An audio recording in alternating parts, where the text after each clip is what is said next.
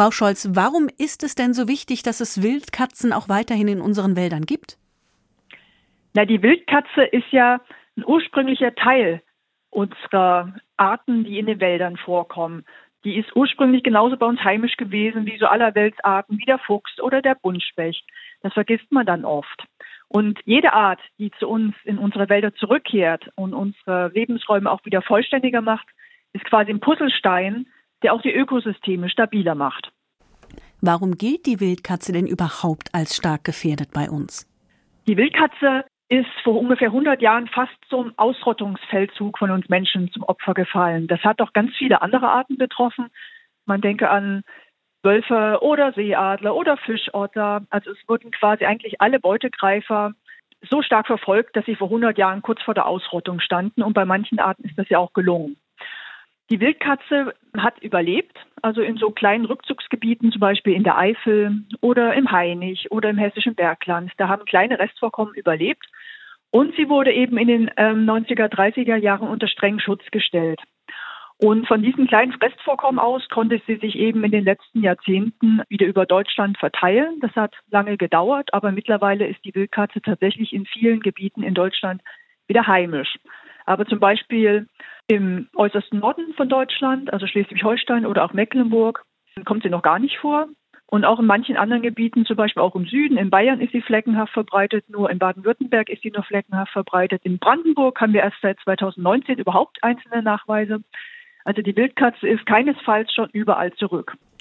Sie starten jetzt Ihr Großprojekt Wildkatzenwälder von morgen. Wie müssen die Wälder denn beschaffen sein, dass die Wildkatze sich da wohlfühlt und quasi alles hat, was sie braucht?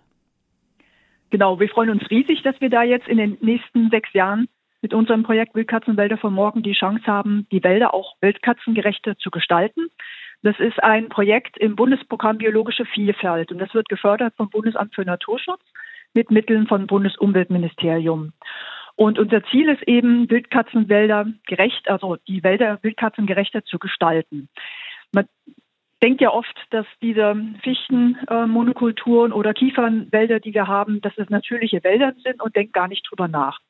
Aber ursprünglich haben wir halt auch viele Arten bei uns, wie die Wildkatze oder auch die Bechsteinfledermaus oder der Mittelspecht. Die sind wirklich auf diese naturnahen Laubmischwälder angewiesen. Das heißt, die brauchen viel Totholz, die brauchen Unordnung im Wald, die brauchen umgestürzte Wurzelteller und brauchen schöne Waldränder und angrenzende Wiesen für die Mäusejagd. Und solche Wälder sind bei uns tatsächlich vielerorts noch rar, weil wir oft diese Monokulturen haben. Jetzt sind Wildkatzen ja sehr scheue Tiere, leben gerne im Verborgenen. Wie kann man denn da überhaupt nachweisen, ob Ihr Projekt klappt? Also wo und wie viele Wildkatzen in deutschen Wäldern unterwegs sind? Ja, das ist eine wichtige Frage, die Sie da ansprechen, weil tatsächlich sind Wildkatzen super heimlich. Also sogar wenn man in Gebieten wohnt, wo Wildkatzen vorkommen, sieht man die manchmal jahrelang überhaupt nicht, weil sie eben dämmerungsaktiv sind und sehr, sehr heimlich sind. Da ähm, hat die Wissenschaft einen Trick entwickelt, der auch sehr, sehr gut funktioniert, nämlich Wildkatzen fahren total auf Baldrian ab, wie Hauskatzen übrigens auch. Und da kann man solche Lockstöcke in den Wald stellen. Das sind im Prinzip angeraute Holzlatten, Dachlatten, so 60 Zentimeter groß ungefähr. Die werden richtig ordentlich angeraut und mit Baldrian besprüht. Und ähm, in der Paarungszeit, das ist jetzt gerade auch, werden die eben in den Wald ausgebracht und dann reiben sich die Wildkatzen da dran und verlieren Haare. Und diese Haare kann man eben aufsammeln und genetisch analysieren lassen.